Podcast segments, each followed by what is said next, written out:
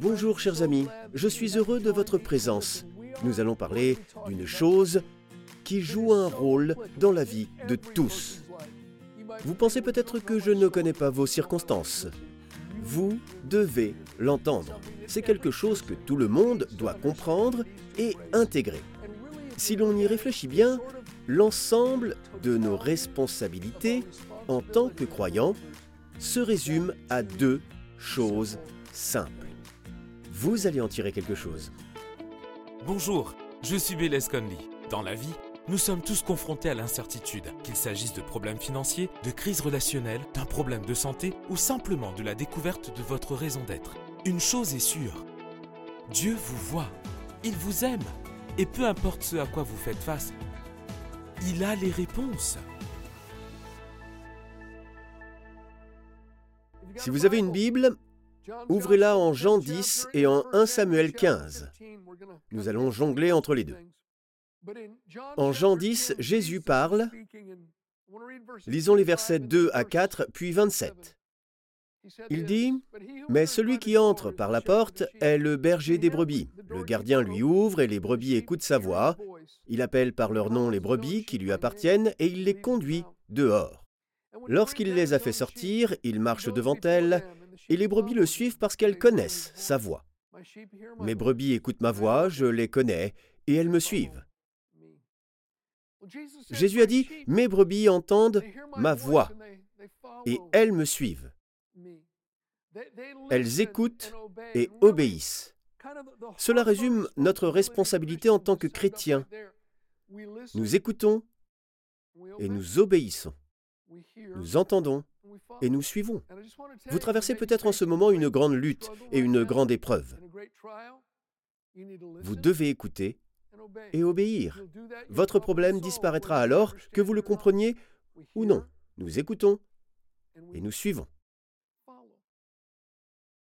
Vous avez peut-être remarqué que Jésus appelle ses brebis par leur nom. Cela signifie que c'est très personnel. Certes, Dieu nous guide en tant que communauté, il nous guide en tant que peuple, mais il désire vous guider personnellement. Il ne parle pas qu'à Harrison, au pasteur Bayless et au pasteur Kenneth. Il appelle ses brebis par leur nom. Il veut vous guider personnellement. Il veut que vous reconnaissiez sa voix. Il ne s'agit pas seulement de guider la communauté, Dieu veut vous parler des choses qui jouent un rôle dans votre vie. Il veut vous parler à vous. Il veut que vous le suiviez. Il veut que nous nous y attendions. J'aimerais parler de quelques principes bien connus de l'histoire de l'Ancien Testament. C'est en 1 Samuel 15. Dieu avait ordonné à Saül, le premier roi d'Israël, de se battre contre les Amalécites et de détruire tous leurs biens. Saül n'a pas exécuté tous les ordres de Dieu. Il revient, il a détruit tous les biens sans valeur, mais a gardé tout le reste pour lui, les moutons, les bœufs, tous les biens précieux. Il rapporte tout cela chez lui. Il va voir le prophète Samuel et lui dit, J'ai fait ce que le Seigneur m'a ordonné. Ce à quoi Samuel répond, Et ça c'est quoi? Saül dit, Je comptais offrir cela en sacrifice pour Dieu, j'ai ramené tout cela pour Dieu. Ce n'était pas sa mission. Une partie de la réponse de Samuel se trouve en 1 Samuel 15, 22. Samuel dit, L'Éternel trouve-t-il autant de plaisir dans les holocaustes et les sacrifices que dans l'obéissance à sa voix? Non, l'obéissance vaut mieux que les sacrifices et l'écoute attentive vaut mieux que la graisse des béliers. Écoutez et obéissez. L'Éternel trouve du plaisir dans une oreille attentive et dans un cœur obéissant. L'obéissance vaut mieux que les sacrifices, car on ne peut pas compenser par le sacrifice ce que l'on perd en désobéissant. L'Éternel trouve du plaisir dans celui qui écoute, prête attention et obéit. Je veux vous parler de l'écoute.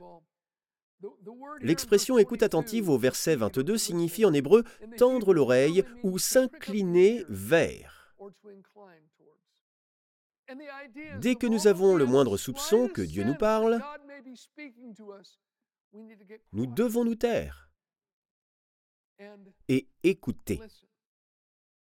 La prière fonctionne dans les deux sens. Nous ne devons pas uniquement demander, nous devons aussi écouter. Les 15 minutes après avoir dit Amen sont les plus importantes. Ce qu'il vous dit est bien plus important que ce que vous lui dites. Il désire réellement nous parler. En psaume 94, Dieu dit, Si seulement mon peuple m'écoutait. En Ésaïe 55.3, il dit, Tendez l'oreille et venez à moi. Écoutez donc et vous vivrez. J'aimerais parler de deux façons. Il y en a d'autres, mais voici les deux principales façons dont Dieu nous parle. Par la parole et par le témoignage du Saint-Esprit. Premièrement, il nous parle par sa parole. Certains d'entre vous n'ont pas besoin d'être mieux dirigés, mais d'être mieux instruits. Vous n'avez pas besoin d'une direction, mais d'une lecture. Dieu nous parle par la Bible, et quand vous comprenez clairement sa parole, il suffit de le faire. Vous ne devez même pas prier. Faites-le. Sa deuxième façon de parler à ses enfants, c'est par le témoignage intérieur du Saint-Esprit.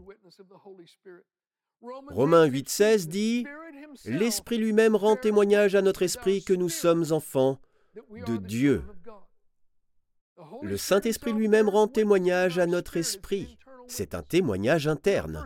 1 Jean 5,10 dit Celui qui croit au Fils de Dieu possède ce témoignage en lui-même. Nous avons ce témoignage interne, et le même Esprit Saint qui me témoigne que je suis un enfant de Dieu me témoigne aussi de la vérité et de l'erreur d'autres choses. Souvenez-vous de l'histoire qui se déroule en Acte 27. Paul est en route pour Rome.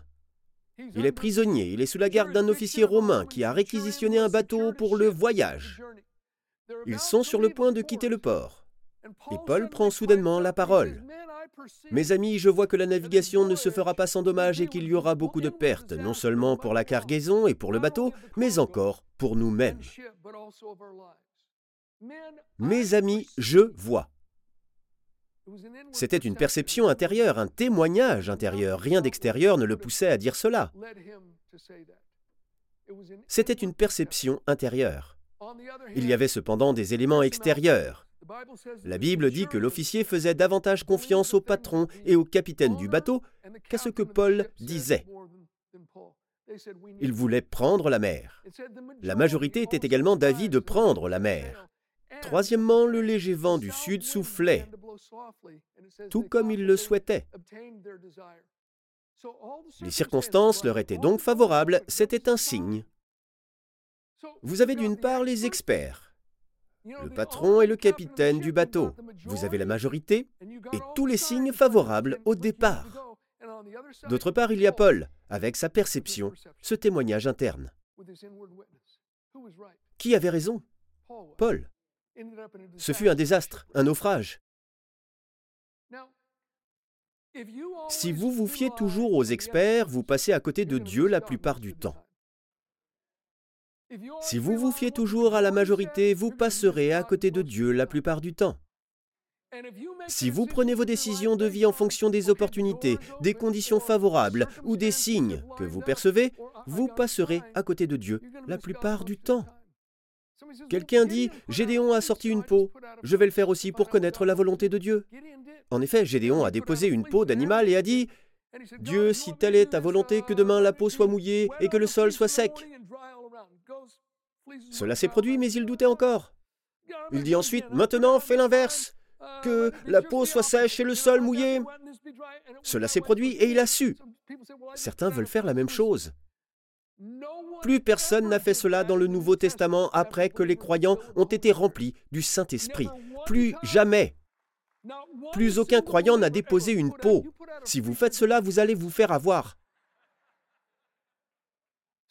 Satan est le Dieu de ce monde et son influence est grande. J'ai récemment rencontré un jeune couple chrétien. Ils aiment Jésus, mais ils vont déménager au Texas car ils pensent avoir reçu des signes. La femme a dit, j'y ai pensé et soudain j'ai vu une voiture avec une plaque texane. L'homme a dit, moi aussi, j'en ai vu une ce matin, cela doit être un signe de Dieu. Si c'est ainsi que vous prenez vos décisions, vous allez vous louper la plupart du temps. Dieu nous guide par sa parole et par le témoignage intérieur de son esprit. Quand j'étais jeune, je voulais louer un appartement d'une dame chrétienne. Elle a refusé de me le louer. Plus tard, je lui ai demandé pourquoi elle a refusé de me louer l'appartement. J'ai déposé une peau, Bayless. Vraiment? Comment ça? J'ai dit à Dieu que si le téléphone devait sonner deux fois avant 14 heures, je dirais oui, mais il n'a sonné qu'une fois. Si j'avais su, je l'aurais appelé moi-même.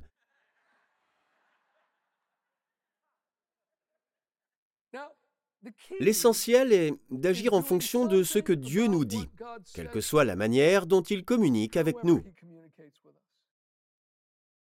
Que ce soit par le témoignage de l'Esprit ou par sa parole, nous devons agir. La deuxième chose qui est agréable à Dieu est un cœur obéissant. Saül avait compris les ordres de Dieu, mais au fil des événements, il a pensé avoir une meilleure idée. Il a donc transformé et modifié les instructions de Dieu pour les faire correspondre à ce qu'il voulait lui. Son obéissance partielle, transformée et modifiée, n'était pas acceptable pour Dieu. Les excuses qu'il a inventées non plus. Plus loin dans le récit, nous lisons trois raisons principales à la désobéissance de Saül. La première est l'orgueil. Il venait de remporter la victoire contre les Amalécites. Et Samuel le cherche. Nous arrivons en 1 Samuel 15, 10 à 12. L'Éternel adressa la parole à Samuel. Je regrette d'avoir établi Saül pour roi, car il se détourne de moi et n'accomplit pas mes paroles. Samuel fut irrité et il cria à l'Éternel toute la nuit. Il se leva de bon matin pour aller à la rencontre de Saül. On vint lui dire Saül s'est rendu à Carmel et il s'y est érigé un monument. Puis il est reparti et, passant plus loin, il est descendu à Gilgal. Il érige donc un monument en son honneur. Observez le langage utilisé pour décrire cela. Puis il est reparti et, passant plus loin, il est descendu. On dirait quelqu'un qui parade. Saül repart, passe plus loin et descend. Il parade en grande pompe pour être reconnu et admiré en tant que grand conquérant. Samuel finit par le retrouver et lui dit ces paroles au verset 17. Samuel dit, Alors que tu étais petit à tes propres yeux, n'es-tu pas devenu le chef des tribus d'Israël, et l'Éternel ne t'a-t-il pas désigné par onction pour que tu sois roi sur Israël? Il était petit à ses propres yeux et est devenu grand. Au début du récit, Saül était encore extrêmement humble. Il est devenu roi malgré lui, mais quelque chose avait changé. L'humble Saül a fini par ériger un monument en son honneur et parader devant tout le monde. Dieu a horreur de l'orgueil. C'est à cause de l'orgueil que le bel ange Lucifer est devenu le diable. L'orgueil peut vous faire la même chose. Saül a commencé à penser que sa victoire sur les Amalécites était le résultat de ses prouesses et de ses compétences en tant que chef militaire. Son ego s'est enflé et il n'a pas donné tout le mérite à Dieu. Cela l'a amené à penser qu'il savait mieux que Dieu. Chers amis, il est bon de rester humble, car tout ce que nous possédons de bon, tout ce que nous avons accompli, nous vient de la grâce de Dieu. Vous n'êtes rien sans Jésus. Bien sûr, Saül a dû rassembler ses troupes. Il devait élaborer un plan d'attaque, l'exécuter et aller au combat. Mais qui lui a donné la voix pour diriger, l'intelligence pour penser et la force pour se battre? Dieu, et il lui a donné bien plus, mais Saül n'a pas honoré Dieu. Il s'est attribué tous les honneurs. Dans son orgueil, il a modifié et transformé les instructions de Dieu, car il pensait mieux savoir. Voici la deuxième raison de sa désobéissance. Saül désobéit également par convoitise. Le verset 18 dit L'Éternel t'avait envoyé en disant Va vouer à la destruction ces pécheurs que sont les Amalicites. Tu leur feras la guerre jusqu'à ce que tu les aies exterminés. Pourquoi n'as-tu pas écouté l'Éternel? Pourquoi t'es-tu jeté sur le butin? Et as-tu fait ce qu'il désapprouve? Il s'est jeté sur le butin tel un vautour. Les vautours ne sont pas de nature à partager. Ils essayent de prendre le plus possible le plus longtemps possible. Saül pensait que s'il obéissait à Dieu, il allait rater des opportunités. Il ne voulait pas obéir à Dieu. Il manquait de patience, de confiance et il était avide. Pourtant, Dieu bénit ceux qui lui obéissent. Nous devons accepter le timing de Dieu. Saül ne voyait pas plus loin que le bout de son nez. Souvent, au lieu d'honorer Dieu avec ce que nous avons de meilleur, nous transformons et modifions ce que nous avons pour ne lui donner que les restes. C'est pourquoi, au lieu de bénir ceux qui nous maudissent et de pardonner ceux qui nous font du mal, nous nous contentons de simplement tolérer ceux qui nous ont fait souffrir. C'est pourquoi, au lieu de donner aux pauvres de céder la meilleure place, de faire passer l'autre avant nous-mêmes, etc., nous modifions et transformons ces ordres car nous pensons que si nous suivons la volonté de Dieu, si nous aidons les autres à atteindre leur objectif, nous craignons de rater de bonnes choses.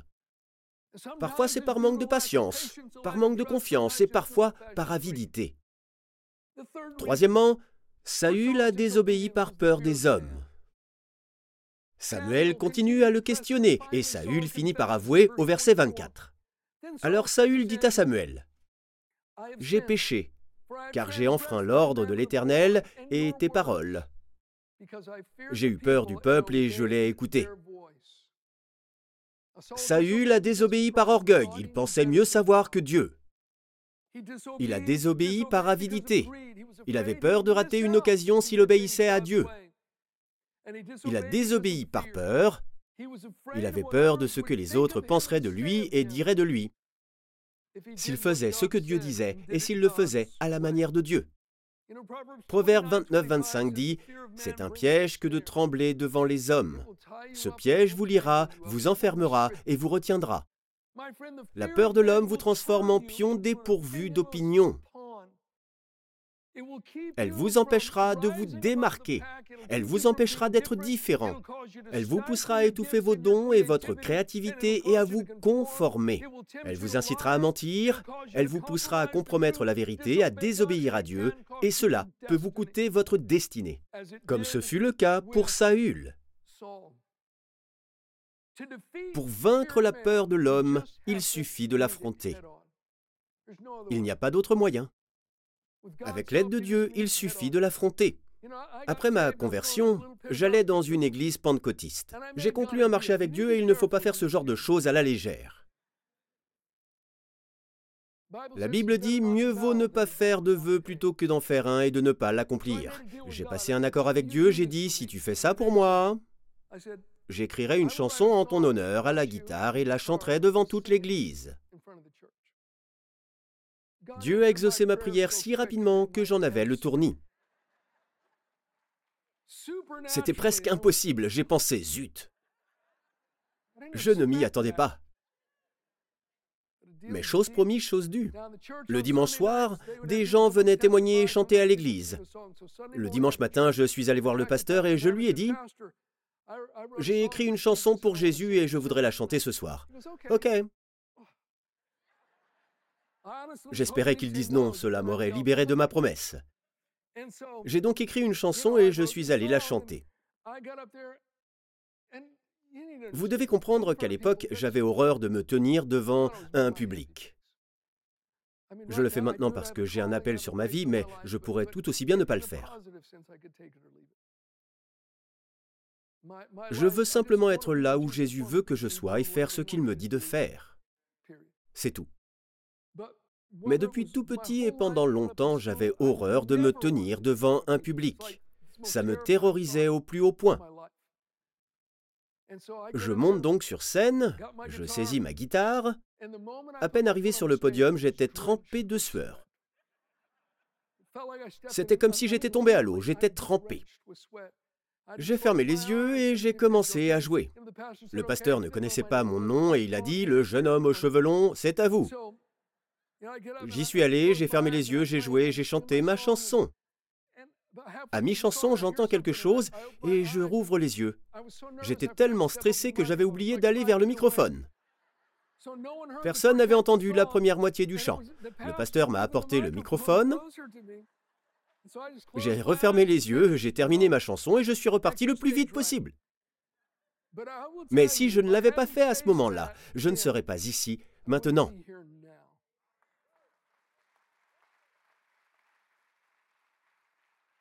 Il y a plusieurs années, j'ai prêché à Amriswil, en Suisse. Je logeais chez une famille géniale. Ils m'ont accueilli chez eux, je suis resté chez eux plusieurs jours. J'avais deux conférences en soirée. Un soir, nous sommes allés manger au restaurant. Il était bondé. Lorsque les plats sont arrivés à notre table, la famille s'est levée et ils se sont mis à bénir le repas en chantant. En harmonie à trois voix. Merci Jésus pour ce repas. Ils chantaient en allemand. Tous les autres clients se sont retournés. Je me suis dit, c'est génial. Ils étaient différents des autres qui prient en cachette au restaurant. Du style, Seigneur, merci pour ce repas, comme s'ils avaient une migraine. Personne ne m'a vu, c'est bien. Si vous avez peur de ce que pensent les autres, vous n'obéirez jamais entièrement à Dieu. Cela vous retiendra, cela vous empêchera de suivre le chemin de l'obéissance. Dieu se réjouit d'une oreille attentive et d'un cœur obéissant. Mais si vous êtes comme moi, vous avez peut-être déjà failli sur ces deux points. Cela m'amène à une autre chose qui est agréable à Dieu. Michée 7,18 dit quel Dieu est semblable à toi? Tu pardonnes la faute, tu oublies la révolte du reste de ton héritage? Il ne garde pas sa colère à toujours, car il prend plaisir à la bonté. Dieu prend plaisir à la bonté. Il aime être miséricordieux. Il prend plaisir à notre écoute. Il prend plaisir à notre obéissance mais il prend aussi plaisir à nous pardonner si nous reconnaissons nos erreurs. Cela fait du bien à son grand cœur. J'aimerais vous demander sérieusement, votre vie est-elle trépidante? Êtes-vous toujours occupé, surchargé? Votre vie est-elle pleine de bruit? Vous allumez immédiatement la radio en voiture et la télévision à la maison? Il y a toujours un bruit de fond? Il n'y a jamais un moment de silence? Prenez-vous parfois le temps de tendre l'oreille et d'écouter. C'est tellement important. Dieu désire parler. Il appelle ses brebis par leur nom. Il vous parlera. Sa parole se manifestera et vous remarquerez ses instructions. Il témoignera en vous par le Saint-Esprit et vous le saurez. Cela vaut pour tous ceux qui m'écoutent. Il connaît votre nom et il veut vous guider. Mais vous devez prendre le temps de l'écouter. Peut-être le faisiez-vous déjà. Si vous deviez terminer cette phrase, je crois que Dieu me dit trois petits points. Que mettriez-vous à la place des points? Qu'est-ce que Dieu vous dit en ce moment? Qu'écririez-vous? Si vous le savez, faites-le tout de suite, sans transformer ni modifier. Je pense que Dieu prend le plus de plaisir lorsque notre sagesse semble supérieure à la sienne. Car c'est alors que nous devons nous en remettre à lui de tout notre cœur et non à notre sagesse humaine. Nous devons simplement obéir, que cela soit logique ou non, que nous le comprenions ou pas. Il est plus intelligent que nous Mes amis, c'est tellement vrai, Dieu est plus intelligent que nous. Lorsque nous avons l'impression d'avoir tout compris et que la sagesse et la parole de Dieu vont à l'encontre de ce que nous pensons être juste, je vous le dis, c'est nous qui sommes dans l'erreur. La voie de Dieu est la bonne. Le roi David disait, Je considère que tes préceptes en toutes choses sont justes. La parole de Dieu était son autorité finale et elle doit devenir la nôtre dans toutes les questions de conscience et de vie. Je pense que vous ne m'écoutez pas en ce moment par hasard. J'aimerais vous dire plusieurs choses. Premièrement, vous traversez peut-être une période très sombre en ce moment. Les choses ne se passent pas bien. Sachez que Dieu vous voit, il vous connaît et il vous aime. Il peut et désire vous aider. Pourquoi ne pas lui tendre la main Priez au nom de Jésus. Demandez son aide, écoutez sa sagesse? Deuxièmement, j'aimerais remercier tous ceux qui soutiennent notre travail. Sans leur aide, nous ne pourrions pas diffuser ces émissions chez vous et chez d'autres, alors merci. Merci beaucoup. Avez-vous des questions sur l'émission ou est-ce que quelque chose vous préoccupe pour lequel nous pouvons prier? Alors écrivez-nous, notre équipe apprécierait avoir de vos nouvelles.